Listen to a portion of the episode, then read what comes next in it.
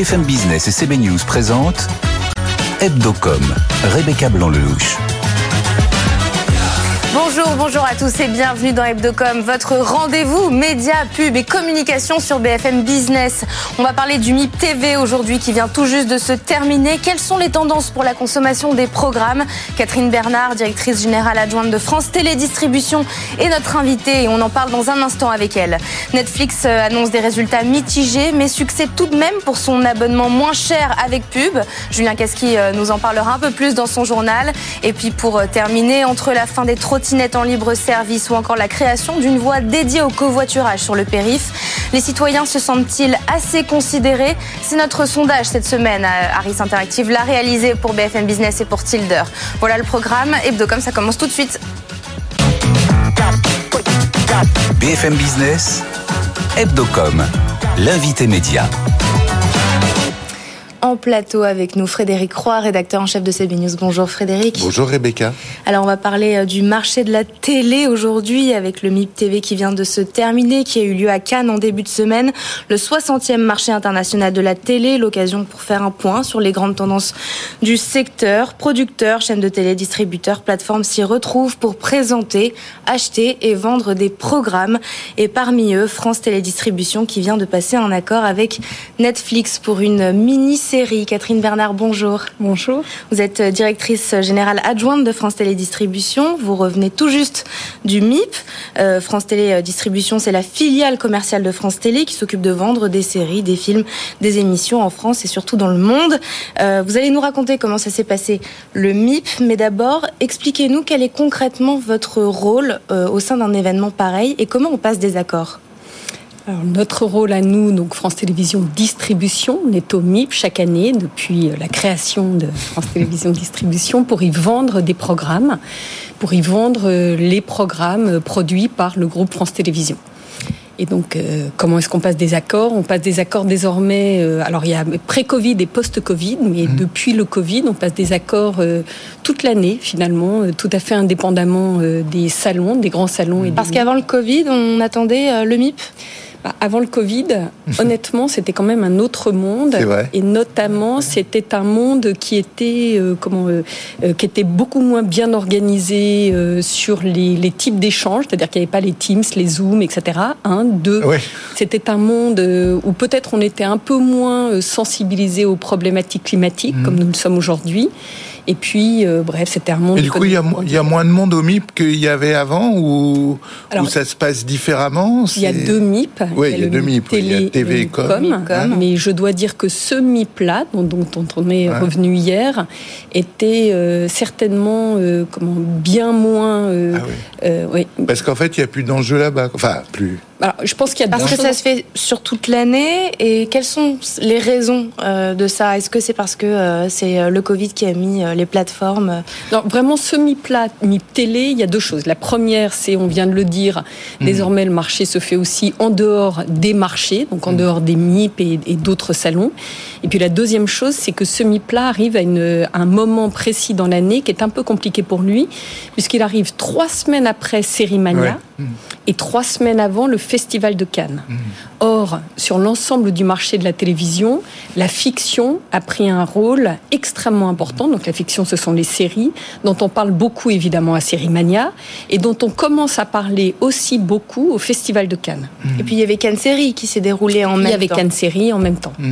L'accord que vous avez passé euh, concerne Vortex, la mmh. mini-série euh, qui est produite par Quad Productions. Alors, outre la, la visibilité, quel est l'intérêt de se rendre euh, dispo sur Netflix et pour qui est-ce intéressant alors bon, la, première chose, je pense que c'est très intéressant pour l'ensemble des téléspectateurs, d'abord, d'avoir accès à ces, euh, à ces séries-là formidables. Vortex est une série France Télévisions. Euh, qui est une série euh, très ambitieuse et donc chère et dont il a fallu trouver pour laquelle il a fallu trouver des sources de financement complémentaires. Et donc euh, Netflix est rentré dès le plan de financement avec une, euh, comment, une chronologie de diffusion qui a été euh, discutée avec France Télévisions. Mmh. D'accord, parce que comme la, visibilité dont vous parlez, elle est profitable aux producteurs et un peu moins aux distributeurs, on peut se poser parfois la question s'il n'y a pas des conflits d'intérêts Entre producteurs et distributeurs? Entre, oui, distributeurs et plateformes euh, Non. Euh, non, alors en vérité, le distributeur que nous sommes, donc un distributeur en audiovisuel, euh, c'est celui qui vend, donc c'est ce que nous faisons, c'est celui qui, vend, les... programmes partout dans le monde. Et donc là, en l'occurrence, le producteur euh, s'est organisé avec son distributeur, donc en l'occurrence France Télévisions Distribution, pour aller l'aider à euh, chercher d'autres sources de financement. Mais finalement, le rôle de distributeur euh, s'est vraiment transformé ces dernières années. C'est-à-dire que le distributeur euh, va aider le programme à voir le jour en allant rechercher des préfinancements très en amont. Donc des financements qui arrivent, comme c'est le cas de Vortex, dès le plan de financement.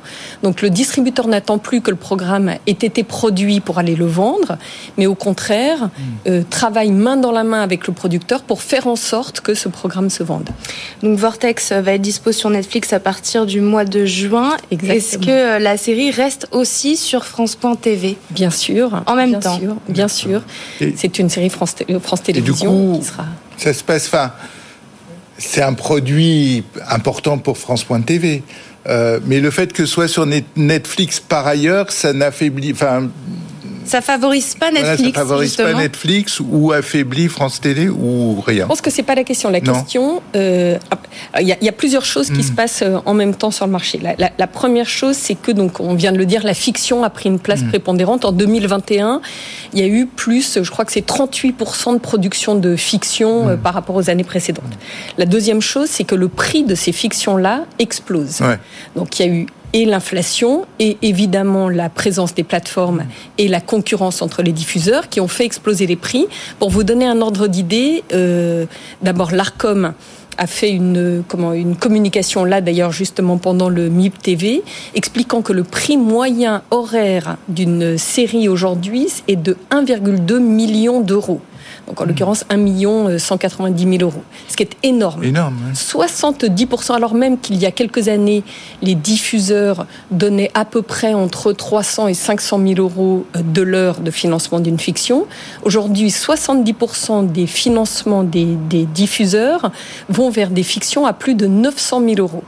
Si on veut pouvoir s'offrir ces fictions-là, qui sont des séries de euh, voilà de haut de gamme, très ambitieuses, eh bien, euh, il est aussi important de pouvoir partager le financement. Donc après, à chaque diffuseur de négocier cette euh, orchestration de la diffusion de façon qu'il lui soit, comment que ça ne lui soit pas préjudiciable. Et, et, à ce propos, quels sont vos ressentis à chaud là au retour du MIP Est-ce qu'il n'y a pas trop d'offres justement sur le marché aujourd'hui? Je ne dirais pas qu'il y a trop d'offres, nous on s'en réjouit puisqu'on les vend, il y a beaucoup d'offres. Euh, alors, il s'est passé plein de choses. Donc d'abord, en effet, euh, je pense qu'en fiction, il y a énormément d'offres, mais c'est une bonne chose. En documentaire, euh, il y en a un peu moins, et ça c'est fort dommage, parce que voilà, ça reste un, un genre maître mhm. qu'il est important de pouvoir garder. Euh, et puis euh, les, types de programmes se sont transformés aussi. Donc euh, non, je pense pas qu'il y ait trop d'offres. c'est aussi une façon pour nous, Français, de bien vendre, puisque vous, le disiez, comment le, MIP TV est un marché d'achat et de vente, de bien vendre ces programmes à l'international. Et les programmes français, donc ça c'est quand même la très très bonne nouvelle, se vendent de mieux en mieux à l'international. En 2021, c'est 300 euh, de, mémoire, je crois que c'est 376 millions d'euros de recettes de vente de programmes français à l'international. Et justement, sur la consommation de la télé qui a changé, sans grande surprise, la consommation de la télé traditionnelle a baissé au profit de la SVOD, donc c'est la, vidéo à la demande. Euh, comment se positionne le MIP à ce sujet-là?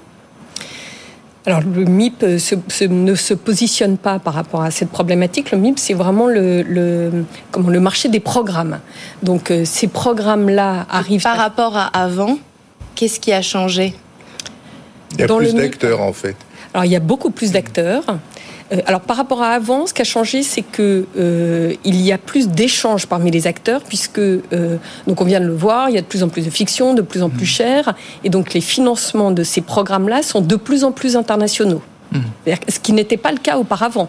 Donc certes, on en vend beaucoup, mais les acteurs internationaux rentrent dès le plan de financement. Et en cela, c'est très important aussi d'avoir euh, des salons tels que le MIP pour pouvoir échanger et euh, voilà trouver des solutions de cofinancement de ces programmes formidables. Et alors maintenant que vous y revenez, quels sont les défis à venir pour les mois qui viennent et pour le MIP de l'année prochaine pour France Télédistribution?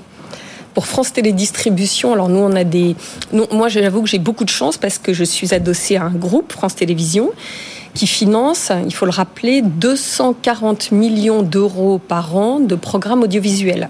Ça veut dire que, euh, donc, d'abord, on parle beaucoup des plateformes de SVOD, mais vous savez, les, diffuseurs euh, linéaires que nous sommes euh, sont quand même les premiers financeurs de tout l'audiovisuel aujourd'hui en France. Hein.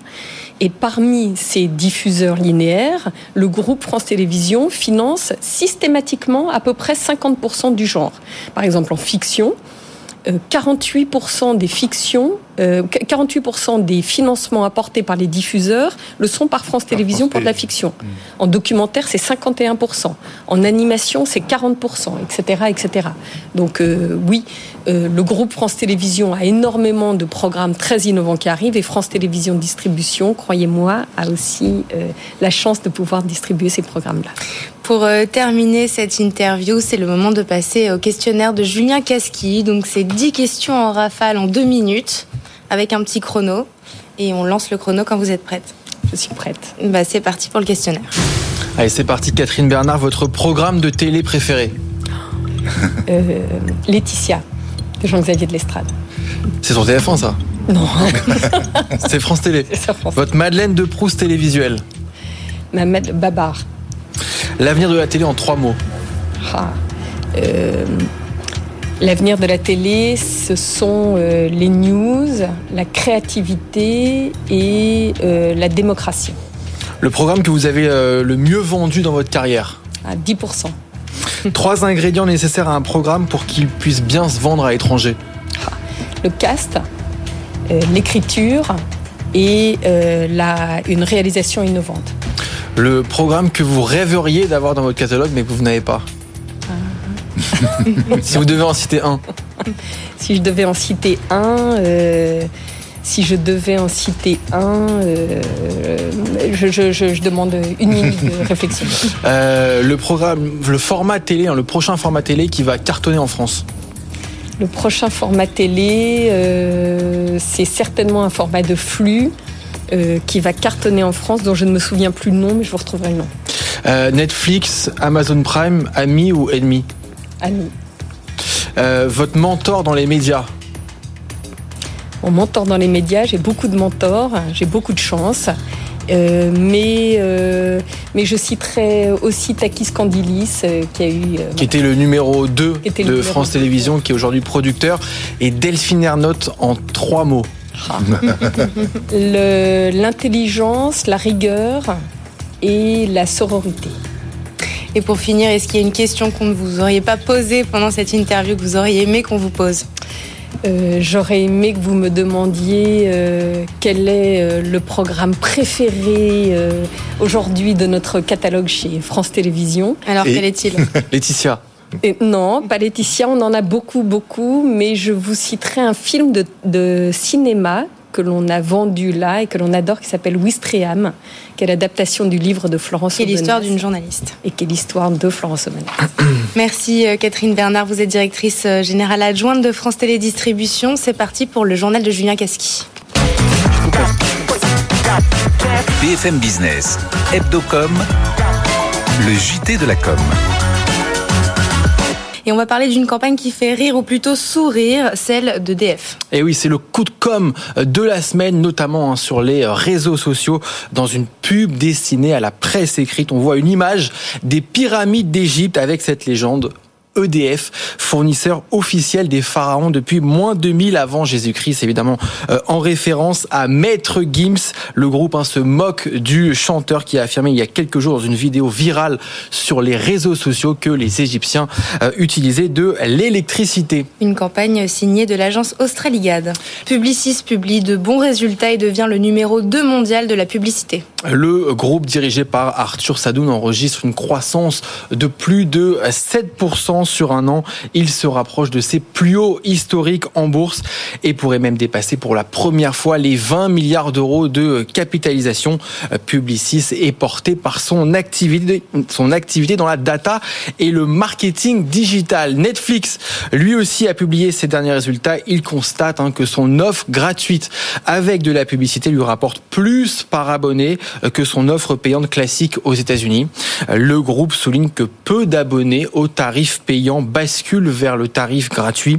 Selon des experts, avec la publicité, Netflix pourrait gagner 10 à 20 millions d'abonnés par an, mais c'est deux fois moins que ses ambitions initiales. Lidl gagne une bataille juridique contre le distributeur britannique Tesco un conflit qui porte hein, sur le célèbre logo hein, de Lidl, vous savez Rebecca, avec le rond jaune, hein, vous voyez, sur bien, fond bleu. Euh, Lidl reproche à Tesco de l'avoir copié et d'avoir utilisé les mêmes codes lors de la promotion de sa carte de réduction. Tesco annonce qu'il fait appel de cette décision. Balmain et Evian s'associent une nouvelle fois et lancent une collection de vêtements euh, streetwear. Après avoir développé ensemble l'année dernière une bouteille en verre, on y trouve cette fois des sweats, des vestes, des bobs aux couleurs rose et bleu de la mythique bouteille d'eau. Le t-shirt, hein, quand même, euh, le prix euh, avec, vous savez, le logo Evian au milieu, 590 euros. Quand même. Un, peu cher, hein, Frédéric? Non, c'est rien. Pour vous, c'est rien. je, prends note. L'agence de communication Vcom V publie son classement annuel des meilleurs DIRCOM du CAC 40 et le gagnant est. Ben, c'est une gagnante et elle s'appelle Julie Kirchter. Elle nous vient d'Airbus, suivie par Catherine Gros et euh, Frédéric Texier, ex à la deuxième place de Renault et Jean-Charles Tréant de LVMH, un clic clôture ce podium. Ce classement se base sur le ressenti de 185 journalistes français et anglo-saxons, tous médias confondus. Et comme chaque semaine, on termine ce journal par notre campagne chouchou, par la campagne validée par Hebdocom de la semaine. Et cette semaine, on a choisi celle de Taguer qui fête ses 60 ans avec Ryan Gosling. Ah je sais que vous l'aimez bien et pour cet anniversaire, la marque a mis les petits plats dans les grands. C'est un blockbuster hein, du petit écran euh, qu'elle propose avec en égérie, vous l'avez dit, en acteur principal de la pub, Ryan Gosling, et à la production le réalisateur de Deadpool et de Fast and Furious, David Lutch, au programme de ce spot publicitaire de plus de 5 minutes de l'action et de l'humour. Dans une mise en abîme, on voit l'acteur américain terminer euh, une pub pour la montre Carrera de la marque. À la fin de la prise, on lui demande hein, de rendre le produit, sauf qu'il ne veut pas. Une course-poursuite s'engage alors entre lui et la directrice de la production. On la regarde et on l'écoute. Tilt the watch to the light. Cut! Hey, can I have the watch back? Give me a minute alone with it. 60 seconds. Deal? Not a deal.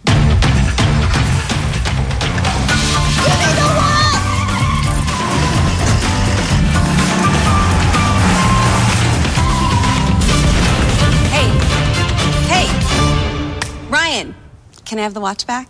What watch? Seriously? définitivement penser à Carrie Fisher. Qu'est-ce qu'il y a, Frédéric Je dis, l'actrice me fait définitivement penser à, Carrie Fisher. La campagne a été euh, conçue par DDB Paris et sera déployée à partir de la semaine prochaine dans une quarantaine de pays en télé, au cinéma et sur tous les réseaux sociaux. Frédéric, on adore cette campagne. Ah oui, c'est euh, vraiment de la, de la bonne pub. C'est de la pub qui, normalement, devrait réconcilier les gens avec la pub. Quoi. Merci euh, Julien Casqui pour ce journal. Merci Catherine Bernard, encore une fois, directrice générale adjointe de France Télédistribution, d'avoir été avec nous. C'est parti pour le Focuscom. BFM Business, Hebdocom, le Focuscom. Ces derniers mois, la ville de Paris a organisé plusieurs euh, consultations citoyennes pour permettre à ses habitants de donner leurs avis sur différents projets, comme le budget participatif, la fin des trottinettes en libre service ou encore la création d'une voie dédiée au covoiturage sur le périph. Alors, diriez-vous que l'avis émis par les citoyens au cours de ces consultations locales est bien ou mal pris en compte par les élus locaux lorsqu'ils sont appelés à prendre des décisions? Euh, Réponse, les Français sont plutôt partagés. Courte majorité, 57% trouvent que leur avis est bien pris en compte. Harris Interactive a réalisé ce sondage pour BFM Business et pour Tilder. Pierre Dumazo, bonjour. Bonjour. Vous êtes directeur associé chez Tilder. Vincent Day, bonjour. Bonjour. Vous êtes directeur à Vaste Territoire. Pierre, euh, question simple, pourquoi oui et pourquoi non Euh, pourquoi oui? C'est un oui qui se divise en deux parties. 50% euh, des, personnes sont contentes qu'on leur demande leur avis, euh, aussi directement, même si on sait que ces référendums, notamment pour la file de, Paris, sont uniquement consultatifs d'un point de vue strictement légal, mais il y a une partie qui est contente et puis il y a une autre partie qui s'estime vraiment écoutée et qui se dit euh, non seulement j'ai donné mon avis, mais il y a des suites politiques à ça. Et puis euh, ceux qui ne sont pas contents, et on voit qu'effectivement le chiffre, il n'y a pas de, majorité nette qui se distingue, ne sont pas contents parce que se disent ça sert à rien. C'est toujours dans cette même euh, un petit peu déception politique, c'est un peu le même euh, schéma que les personnes, que les, abstentionnistes par exemple, ou ceux qui votent blanc ou ceux qui ne se dépla- déplacent pas, qui se disent de toute façon on me demande mon avis, mais euh, on va en faire, ils, ils vont en faire qu'à leur tête, etc. Donc c'est un, petit peu une notion de, rejet politique. C'est pour ça qu'il n'y a pas vraiment de majorité forte qui se dégage, mais aussi d'un point de vue légal, parce que les gens savent que ces consultations sont euh, consultatives justement. Donc, euh, euh, légalement, notamment pour les trottinettes, euh, si il avait été décidé en grande majorité qu'il fallait les maintenir et que la maire de Paris avait fait exactement le contraire, elle était dans son bon droit. Donc, ça aussi, ça influe un petit peu sur le manque de motivation parfois pour les personnes de se déplacer. Vincent Day, qu'est-ce qui vient du fond et qu'est-ce qui vient de la forme? Écoutez, d'abord, euh, je crois que ce n'est pas inhérent à notre système politique. C'est-à-dire que les Français ont compris que c'était avant tout un objet de communication. Si on prend euh, l'exemple de la ville de Paris, qu'est-ce qui s'est passé? Il y a un problème euh, politique et de sécurité publique. Il y a un baromètre qui est sorti aujourd'hui euh, d'AXA euh, Prévention sur le comportement des Français sur la route. 80% des utilisateurs de trottinettes se sentent en insécurité, donc eux-mêmes savent qu'il y a un problème politique. La maire de Paris, elle a fait quelque chose de malin. Elle savait la décision qu'elle avait à prendre, elle savait ce que voulait sa majorité, et elle savait que quand on fait un référendum en France, c'est jamais le oui qui l'emporte. Et donc elle n'a fait que faire un acte de communication, c'est-à-dire faire porter une décision par un tiers. Et donc ce tiers, en l'occurrence, n'était pas un allié ou une autre partie prenante, comme on dit dans notre jargon de communicant, c'était juste le faire porter par les électeurs qui allaient voter. Les électeurs qui allaient voter, on savait qu'ils allaient être contre euh, ces trottinettes. Elle avait Ultra déjà euh, minoritaire. prévu son plan. Ultra minoritaires. Frédéric Non, le, le, le truc, c'est qu'effectivement, ils sont, ils sont. Il y a d'un côté euh, un pouvoir politique qui, au fond, prend pas de responsabilité de communication, et de l'autre, des, des citoyens qui savent bien que ça sert à rien. Alors il, il en a pris, mais il l'a fait valider en amont. Oui, d'accord. C'est plutôt malin. En tant que Ah, communicant, c'est euh, incontestablement malin. oui. c'est bien fait. Euh, Pierre, dans les faits, la ville de Paris a des projets sur la mobilité qui plaisent euh, rarement aux citoyens en fait. qui plaisent très rarement aux citoyens, euh, effectivement, mais euh, qui vont dans le sens d'une euh, du- d'une politique euh, euh, de, de gauche menée par Anne Hidalgo depuis maintenant euh, deux mandats. C'est-à-dire que moi, moi, je suis assez surpris. Il n'y a aucune surprise dans, dans ce que fait Anne Hidalgo. Et effectivement, sur les trottinettes, par exemple, elle savait euh, ce qu'elle voulait faire. Elle a euh, elle a voulu se légitimer ou relégitimer euh, par ce vote-là, euh, tout en fuyant un petit peu une sorte de responsabilité en disant euh, j'applique ce que les Parisiens veulent. Mais effectivement, sur les décisions de mobilité, de toute façon, on, on ne pourra euh, jamais satisfaire euh, euh, les habitants d'une ville et les travailleurs qui viennent de l'extérieur d'une ville, aussi fermée que Paris, parce qu'on sait que Paris, c'est l'une des seules capitales européennes qui soit aussi fermée, bloquée avec un périphérique. Et il y a une différence entre les personnes qui viennent travailler à Paris et qui en sortent le soir, qui évidemment sont contre les, les politiques de mobilité menées par Anne Hidalgo, et les habitants de Paris qui sont euh, assez partagés, mais euh, les personnes qui, par exemple, vivent dans une rue qui va être totalement piétonnisée, euh, d'accord, ils ne pourront pas garer leur voiture dans leur rue, mais ils seront contents parce que leur appartement va prendre de la valeur, parce qu'il y aura moins de bruit, etc., etc. Donc ça dépend d'énormément de paramètres et de qui parle aussi et de qui donne son avis sur cette politique. Vincent, qu'est-ce qui aurait pu être mieux fait dans cette com? Moi, je trouve que la com, elle est plutôt euh, bien faite. Ce qui doit être mieux fait demain, c'est comment on intègre euh, ces référendums mieux dans notre culture politique, qui aujourd'hui n'est pas une culture politique dans laquelle on se consulte mois par mois. On se consulte tous les cinq ans, c'est bien euh, le sujet aujourd'hui. On n'a pas cette culture du référendum. Donc, ce qui doit changer, c'est d'abord le fond avant la forme. Là, en l'occurrence, avec la forme actuelle du référendum, la communication a plutôt été bien faite autour de ça, puisqu'on ne fait qu'avaliser une décision qui a été prise. Donc la forme est plutôt bonne. Merci Vincent D. Vous êtes directeur territoire Avas, euh, directeur Avas Territoire. Merci Pierre Dumazo. Vous êtes directeur associé chez Tilder. C'est parti pour la chronique de CB News, la chronique de Frédéric Roy. BFM Business, Hebdocom, la chronique média. Frédéric, on parle de boîte aux lettres aujourd'hui. Oui, on parle de boîte aux lettres, pas d'email, mais de la bonne vieille boîte aux lettres physique, celle dans laquelle le facteur met de moins en moins de courrier, contrairement au colporteur qui, lui, met de plus en plus de pubs. Enfin, plus pour longtemps, parce que depuis septembre dernier, un nouveau dispositif est testé dans 15 communes et communautés de communes françaises. Ça s'appelle WePub, et euh, du nom du logo qu'on peut coller sur sa boîte aux lettres, faute de quoi il est interdit d'y euh, enfourner des prospectus. Expérimentation va durer euh, trois ans. Elle a été lancée par le ministère de la Transition écologique. Le but est évidemment d'éviter le gaspillage et euh, de mesurer les conséquences économiques, politiques et sociales que euh, cette, cette décision pourrait avoir. Et alors, huit mois après, est-ce qu'on a quelques indications? Alors, on commence à en avoir parce qu'il y a l'agence Cospirit qui a commandé une étude sur ce sujet qui, vous en doutez, agite beaucoup le monde de la grande distribution, des agences, tous les gens concernés et bien sûr des consommateurs. Enfin, pour ces derniers, c'est un peu moins vrai parce que l'enquête montre que 54% des personnes qui habitent en zone WePub euh, ne sont pas au courant. Donc, euh, c'est le cas par exemple à Bordeaux. Résultat, à Bordeaux, justement, euh, il n'y a que 5% de, d'apposement des, des, autocollants WePub sur les, sur les boîtes. En revanche, lorsque les consommateurs sont informés des dispositifs, ce taux monte à 53%. Donc les consommateurs veulent recevoir de la pub dans leur boîte aux lettres. Pas tous. Loin de là.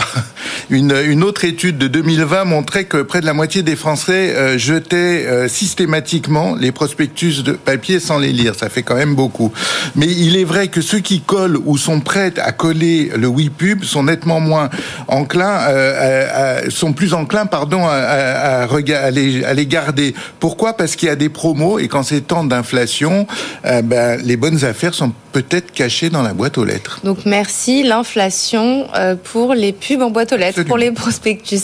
Merci Frédéric Roy, merci à tous de nous avoir suivis. Rendez-vous la semaine prochaine, même heure, même endroit, mais surtout en replay sur toutes nos plateformes et sur les réseaux sociaux. Très bon week-end sur BFM Business. Hebdocom sur BFM Business.